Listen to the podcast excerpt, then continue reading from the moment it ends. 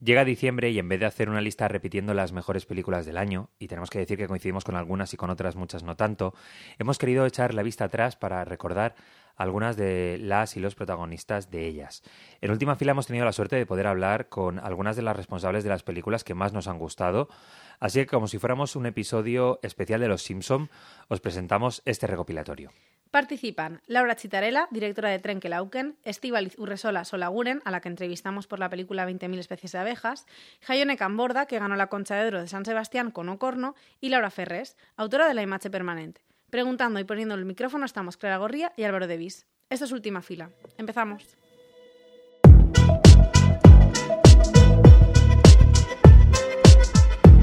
Última Fila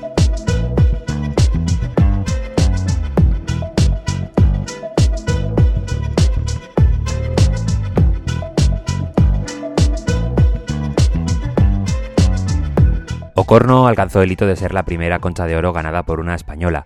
Con ello se estrenó en cartelera y no provocó el debate público que creemos que merece una película que sí vuelve a tener de fondo la España rural, pero lo hace de una manera inédita y profunda.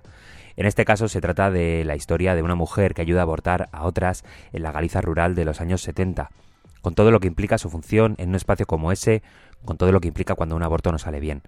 En su vida y en su vida, María, la protagonista, se encuentra con otras mujeres que son reflejo verdadero de aquellas violencias que están tan instaladas que ni siquiera hace falta que haya un villano o una omnipresencia física de los hombres para ejecutarla. Jayone Camborda estuvo con nosotros el 13 de octubre respondiendo algunas de las cuestiones que deslizaba esta película.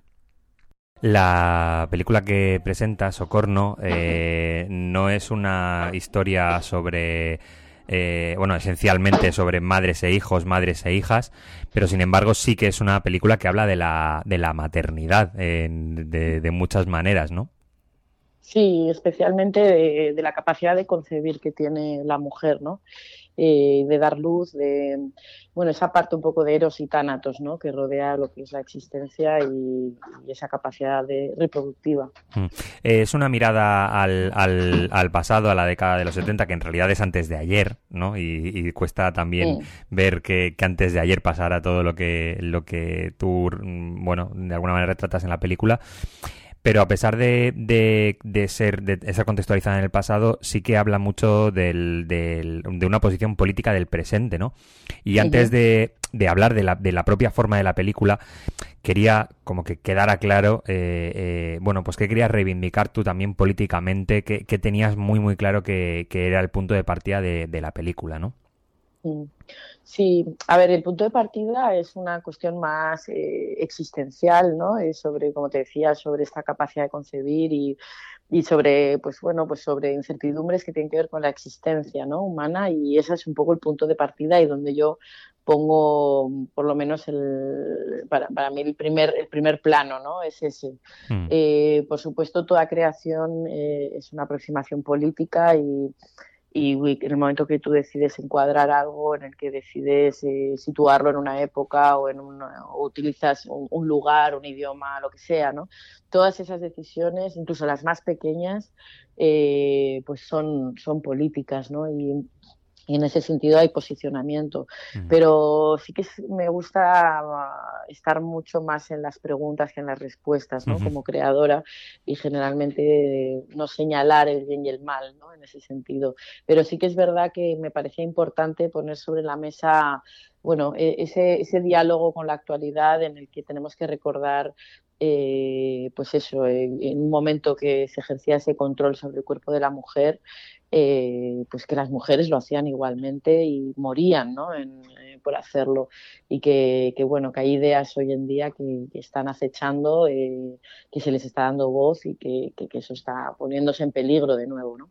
un retrato del, del, control sobre los cuerpos de, de, las mujeres que sin embargo en el que sin embargo no hay un gran personaje masculino, no hay eh, mucha presencia de, de, los personajes masculinos, pero a pesar de que no haya esa, esa presencia transversal de una persona o, de o de grandes eh, bueno giros de guion en los que ellos ejerzan claramente esa violencia está claro no que, que en realidad es eh, una sociedad entera y no y, no la presencia de, de, un malvado no o de un villano Sí, en, efecto la película pone en el centro a la mujer y, tampoco sataniza eh, la figura del hombre. Me parecía importante también mostrar incluso afectividad ¿no? en, los personajes masculinos y no aplanarlos ¿no? en ese sentido. Pero sí que se expresa pues incluso la época, ¿no? un tardofranquismo eh, eh, y un sistema de patriarcal, ¿no? también se expresa en, a modo de clandestinidad, de, oscuridad, de, susurro, de prohibición, ¿no? Mm. Y, es ahí donde, donde la película un poco coge su forma. Hola. ¿Laura? Sí, Laura. ¿Qué tal? ¿Sabes dónde vamos? Pues yo no tengo idea. Claramente Laura estuvo en el pueblo. La señora dice que la vio. Vos estás haciendo un relevamiento por la zona, ¿no? Sí. Laura está perdida. Hola. Buenos días. De Flores. Trenkelauken. Sí. Trenkelauken. Tenía que estar en este repaso sí o sí. Álvaro y yo nos asesinamos un poco con estas cuatro horas de metraje que hablan sobre cartas de amor, seres misteriosos y florecitas amarillas. Y luego nos ha hecho mucha ilusión ver que compartíamos esta especie de obsesión con Calles de Cinema ya que ha sido la película que ha encabezado el listado de las 10 mejores películas de 2023. Si queréis obsesionaros también como nosotros, podéis, aparte de ver la peli en filming, recuperar la conversación que tuvimos con Laura Chitarella en el programa del 8 de junio. Y te quería preguntar precisamente por... Mm, bueno, por el misterio, ¿no? Por, por la fuerza que tiene para poder hablar de las complejidades del ser humano, algo sobrenatural, ¿no? Eh, un, episodio sobrenatural. ¿Por qué los episodios sobrenaturales pueden contar tanto de, la naturaleza humana? Sí, yo, mira, eh, yo pienso más bien, yo cuando hacemos películas, en general nosotros, o sea, o hablo por mí, no, no estoy pensando tanto en términos de la complejidad del ser humano, de revelar grandes verdades, sino más bien en trabajar ciertas figuras que obviamente después pueden servir para pensar miles de cosas y eso para mí es lo mágico y hermoso del cine. Para mí, digamos, eh, la película parte de, una premisa que tiene que ver con, con trabajar sobre el misterio, como, como hacerse pregunta más alrededor del misterio, ¿no? Y en ese misterio también entran las personas, que es como digamos, la, el eje de la película justamente el misterio de un personaje del que nadie puede decir nada en concreto y a la vez todos pueden decir un montón de cosas, ¿no? Como que es muy difícil sintetizar a una persona en un solo lugar, porque una persona en sí es un misterio. Entonces, si esa persona además se comporta de determinadas maneras, eh, y, lo vemos a través de los ojos que leen esas cosas que le pasa a esa persona, bueno, es, eso multiplica el misterio por mil, ¿no? Eh, claro, precisamente te iba, te iba a hablar, eh, la, siguiente pregunta era la, contraposición, ¿no? Los propios límites del, del misterio, porque en, en Trenkelauken no es importante en algunas de las, de, la, de las tramas que, que, lanzas, no es importante que concluyan, no es importante que se resuelva ese misterio, ¿no? Y por tanto te quería preguntar también por los límites del, del misterio en, en, la narración que, que, a ti te interesa o en el cine que a ti te interesa hacer. Sí, sí, exacto. Es como un misterio que no se resuelve o que no tiene una síntesis o que no tiene como un lugar donde estabilizarse, ¿no?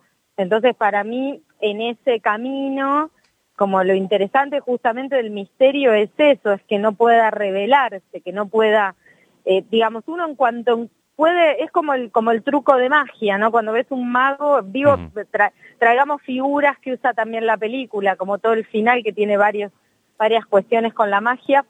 Eh, donde vos encontrás el truco, la magia un poco deja de existir. Y acá es un poco lo mismo, ¿no? Como que la idea de, de, que, de, de, que en cuanto puedes encontrarle una lógica al misterio, el misterio desaparece.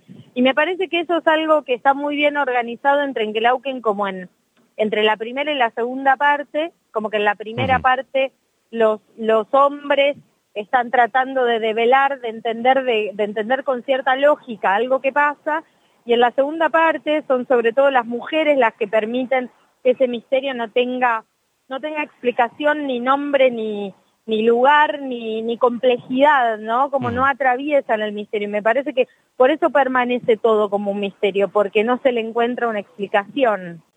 volviendo la, a la película, leía el comentario de, de, un periodista, de un analista argentino que hablaba de eh, del, del, del de contextualizar la película en, en Trenkelauken, ¿no? Y decía que el, el Pampero, o sea, que, que otras películas de, del Pampero hablaban de, de, territorios que eran casi no lugares de, de, Argentina y decían que de alguna manera los habíais convertido en territorios de lo improbable, ¿no? Que, que en la ciudad, to, eh, eh, rodar una, una, historia en una ciudad de alguna manera la hace previsible, porque todo el mundo conocemos cómo es esa vida, ¿no? Y está muy manida, y que el hecho de que esta película pueda estar en Trenkelauken, mmm, de alguna manera, es uno de los ingredientes de ese, de ese gran misterio, ¿no? ¿Estás de acuerdo con sí. eso? Y es también, es como el elemento de gran misterio, por lo menos para mí. Yo hice esta película en Trenkelauken porque mi familia es de ahí, eh, porque es una ciudad que adoro, que pasé mis veranos, mi infancia, y había filmado un corto unos años atrás, antes de filmar Historias Extraordinarias, sí. había filmado un corto en Trenkelauken y, y siempre para mí había sido como el, el lugar ideal para estar y para filmar. Eh, y hay una conexión como muy grande con ese lugar y, mucha, para mí, mucha conciencia de como dos cosas. Por un lado, eh, es un lugar, es un pueblo chico, o sea, es una ciudad chica y, y, en una ciudad chica todo el mundo se conoce y todo el mundo sabe todo de todo el mundo y sin embargo hay como grandes tesoros escondidos y se cogen como una idea de, del misterio para mí que ahí se sucede de otra manera porque mm. parece que todo está a la vista y en la superficie pero de repente no como como como la primera escena de historias extraordinarias no que no no sé bueno no sé si la recordás pero sí, que, sí, sí. que, era como una camioneta mm. muy muy de lejos y una persona que dispara y una descripción de esto que pasa digo como en un en el medio del campo de las pampas perdidas en la provincia de Buenos Aires esa posibilidad del secreto del del misterio eh, incluso como pasa con las cartas en esta película, me parece que es como, es un mundo de posibilidades, ¿no? Y también eh, supongo que es un lugar, digo, no tenemos la potestad para nada del retrato de la provincia de Buenos Aires, pero sí que para nosotros es, es creo que por, por, por infancias, cada uno a su manera, pero muchos de nosotros pasamos mucho tiempo en la provincia de Buenos uh -huh. Aires y es y es como un lugar que no es solo de paso, ¿no? Que es en general es un lugar de paso para para los argentinos, es como un lugar para llegar a otro lado, para llegar al sur, para llegar a Córdoba, Mendoza y sin embargo en nosotros es un lugar donde quedarnos, ¿viste? Es como, medio como también nos pasa con, con, con, con las películas independientes, que no es que hacemos películas independientes para después llegar a hacerlas de otra manera, las hacemos de esa manera porque queremos quedarnos ahí. Y eso es un poco lo mismo, son como lugares de pertenencia, supongo. Mamá, ¿por qué soy así? Así como, cariño. Si Dios nos ha hecho perfectos. Somos perfectos. Tu pelura es verlei? Mai. ¿Y seco? ¿Eres médico? Yo no. Ellas. ¿Cuánto puede determinar un nombre dado? La búsqueda de la identidad propia tiene edad. Que la familia puede ser una losa en esa lucha de una persona y su identidad contra el mundo preestablecido, lo sabemos todos. Pero ¿acaso no hay espacio para la esperanza? Estíbaliz Urresola Solaguren está llamada a dar el do de pecho con 20.000 especies de abejas. Desde ya una de las películas españolas del año y líder de las nominaciones a los Goya y de las Quinielas. Urresola parece tomar el testigo de Alauda Ruiz de Azúa, que el año pasado brilló con cinco lobitos en el tratamiento cuidadoso de sus personajes. Sobre eso y otras cuestiones estuvo en última fila el pasado 20 de abril. Eh, ¿Qué ha sido más, más difícil de, de rodar o de, o de, escribir? ¿Esas escenas de, de incomprensión o, o, o, esas bocanadas de, de aire de, comprensión?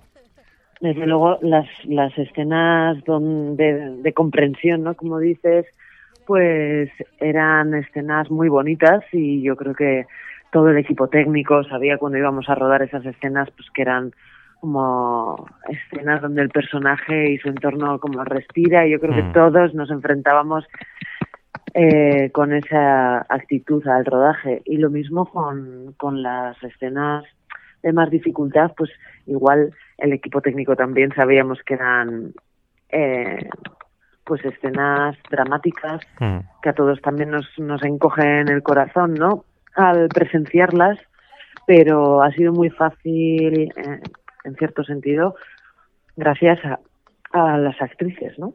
Eh, tanto empezando desde Sofía Otero, que tenía mucha mucha capacidad para comprender el que, que estaba interpretando un papel, ¿no? Y tenía mucha Mm. capacidad para entrar y salir de las escenas y cuando decíamos corte no dábamos una escena por por buena, eh, ella volvía a ser Sofía y era el la chispa del set de rodaje y animaba a muchísimo, ¿no? Todo, Mm. porque era un sol eh, que, que, que brillaba Mm.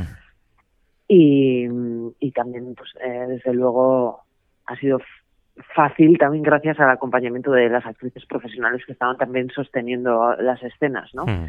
Y de cómo también entre todas pues hemos generado ese espacio de seguridad y de confianza para para que se pueda producir el la pues el- la secuencia pero sabiendo que eso que los límites de la escena están claros y que y que y que es una es una interpretación al final porque Sí, sí, casos sí. muy reales tristemente pero en el fondo sabíamos que estábamos haciendo una película Eh, te quería preguntar precisamente por, por, por Sofía Otero, que, que, bueno, pues que ganó en, en Berlín y que, y que, bueno, tiene todo el sentido del mundo ya no solamente por, por cómo eh, eh, traduce el guion, sino por, por la propia mirada, ¿no? Eh, si te fijas, eh, el- el- la, cara de, de, Sofía está la, está la vergüenza, está la tristeza, pero también está el orgullo, está incluso cuando, por ejemplo, quiere ser una sirenita, eh, el, coqueteo.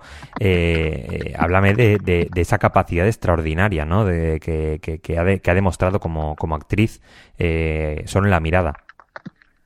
Sí, la verdad es que yo he tenido, o sea, creo que, el espectador eh, lo recibe, ¿no? Tal como lo dices, es una cantidad de registros y de matices y de cualidades por las que transita su personaje y cómo lo clava con levísimos gestos, ¿no? Eso es eh, una capacidad que ella también nos asombra con, con esa capacidad de estar en el presente de, de las escenas y de y también con la conciencia de las indicaciones y de los matices que se le da para poder afrontar cada escena, ¿no? Con un desde un lugar específico. Para mí ha sido asombroso de nuevo. Creo que en general, como siempre hacemos esta con los niños, con las personas jóvenes, eh, como que Mm. como que no terminamos de de legitimarles completamente como Ujú. personas y con, con unas capacidades eh, iguales que las de un ser adulto. Al final tienen un mismo mecanismo psíquico que el nuestro. Mm. Quizá a veces lo que les pueda faltar es eh, herramientas del lenguaje para explicar ciertas cosas, pero el pensamiento, el ámbito emocional, todo eso al final es, eh, es equiparable al de un adulto, ¿no? Y para nosotros ha sido también asombroso ver con qué eh, solvencia ella era capaz eso de, de afrontar no solo las particularidades emocionales de cada escena, sino también el sostenimiento de, del rodaje, ¿no? Mm. Como un ejercicio, como un trabajo técnico que, que requiere también integrar cuestiones pues, técnicas de respeto de marcas, de respeto de, de continuidad, Mm. y no solo ejecutar esa emoción, sino también ser consciente de que ha de ser hecha respetando también movimientos de objetos, movimientos coreográficos, Mm. eh, Sí, y, sí. y ha sido asombroso, o sea, asombroso. Pero ya desde el casting se veía también esa versatilidad, ¿no? Mm. Porque en las pruebas de casting definitivas eh, le propuse eh, en la definitiva, porque Mm. en la, en la anterior a la última mm, fue cuando realmente vi que ahí había un potencial Mm. eh, inmenso y en la última prueba sí que me quise asegurar justamente de que era capaz no solo de darme un registro dramático, sino de, de dar todos esos colores, ¿no? De desafío, curiosidad, eh, resistencia, enfado, ternura y en la última prueba le planteé diversas eh, escenas y era era asombroso eso cómo cómo era capaz de, de integrar y de transmitir todas ellas Yo solo quería follar. Quería tralara.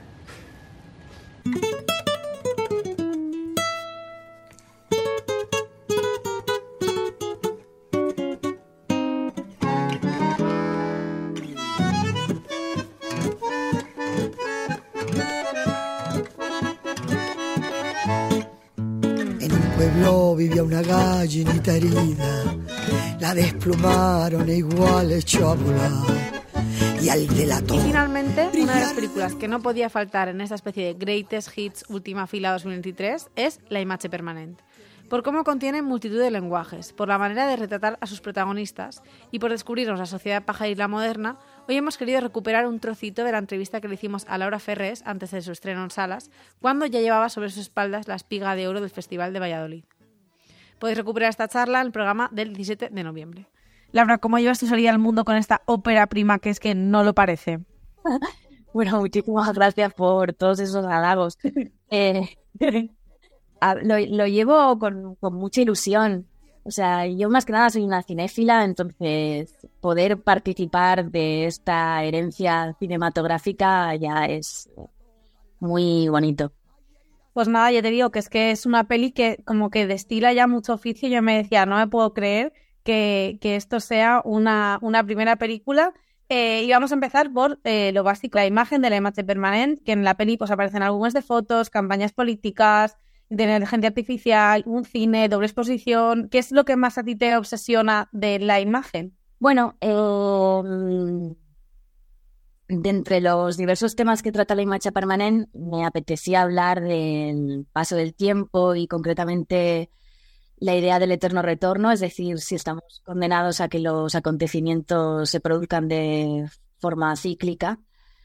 De hecho, la película se estructura como una especie de bucle eh, a la vez es una especie de díptico que me permite eh, contrastar dos épocas y espacios diferentes para hablar también de la idea de la clase social y si podemos ir en contra de nuestra herencia o no por haber nacido en una determinada familia.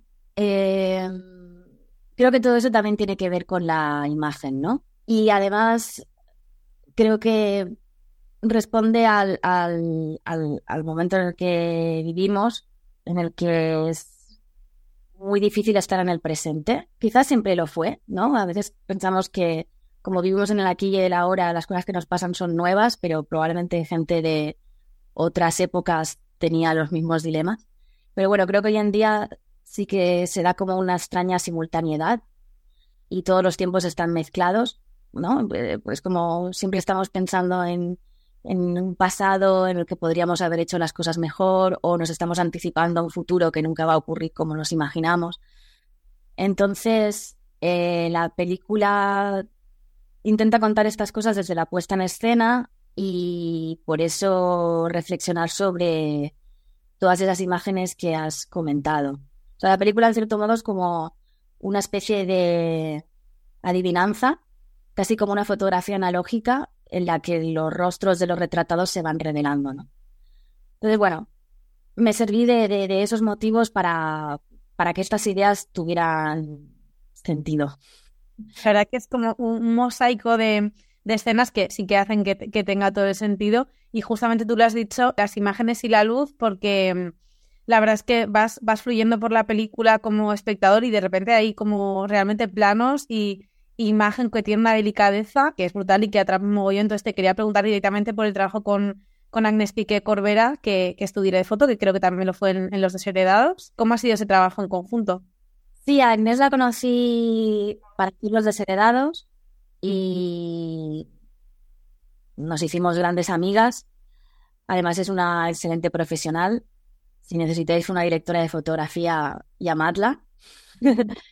va a hacer vuestras películas y vidas mejores. Entonces tenía claro que quería volver a trabajar con ella y probablemente siempre trabajemos juntas. Entonces, claro, ya nos conocemos bastante, así que es, es, fácil trabajar juntas. De hecho, era bastante gracioso porque en el rodaje nos hacían fotos en las que estábamos de espalda y estábamos haciendo los mismos gestos con las manos. Eh, también es verdad que a, mí me interesan las, las, las, películas en las que lo que se cuenta y cómo se cuenta, es decir, fondo y forma, están relacionadas. Así que en realidad yo por mi cuenta ya, ya empiezo a pensar en las imágenes desde el guion. Aparte a mí la fotografía me encanta. En un principio estuve tentada de especializarme en fotografía más que en dirección. Entonces ya hablando de cosas concretas, de cara a pensar la puesta en escena, eh, me pareció interesante que, ya que es una película que habla sobre la imagen, la imagen como memoria, me parecía interesante que cada escena, o que casi cada escena, fuese una viñeta. Me daba la sensación de que es como un recuerdo fijo que no podemos olvidar. Evidentemente, no, no sé si el espectador al ver la película va a sentir esto, pero bueno, son estas cosas con las que uno trabaja para generar un, una atmósfera y bueno, pues quien lo ve, lo ve y quien no, pues no, no pasa nada, ¿no? Pero, pero era parte de la propuesta.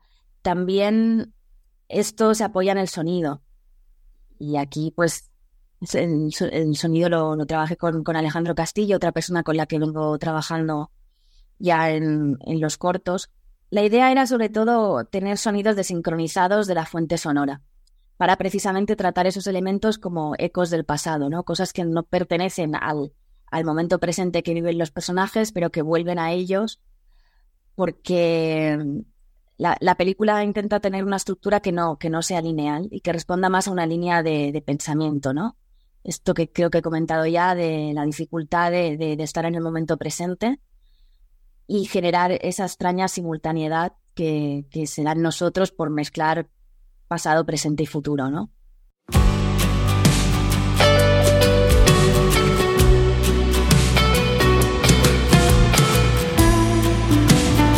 Contra las megalomanías que inundan la cartelera cada vez con más protagonismo, nada mejor que ir al cine a curarse con una película que hace fácil lo difícil. Es el caso de Fallen Leaves, de Aki Kaurismaki.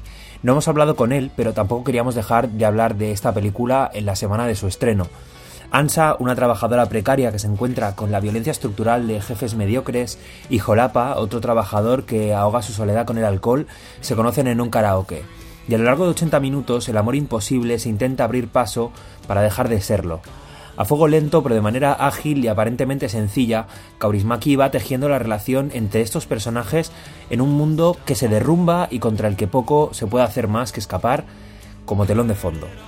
La mirada nada cínica del director finés es la que le otorga un tono inédito a la película, que es simpática pero no es condenada, que no necesita esperanza, pero que tampoco obvia el contexto bélico que nos rodea. En esta encrucijada, Kaurismaki se siente cómodo con sus personajes, y en esa dirección de arte y fotografía encontramos casi una ensoñación o un cuento que tal vez sea lo que más, a lo que más se parezca a este Fallen Leaves. Una de las películas del año, sin duda, que te expulsa las malas vibras sin trampas ni atajos. Con todo esto nos escuchamos en siete días. Feliz año nuevo.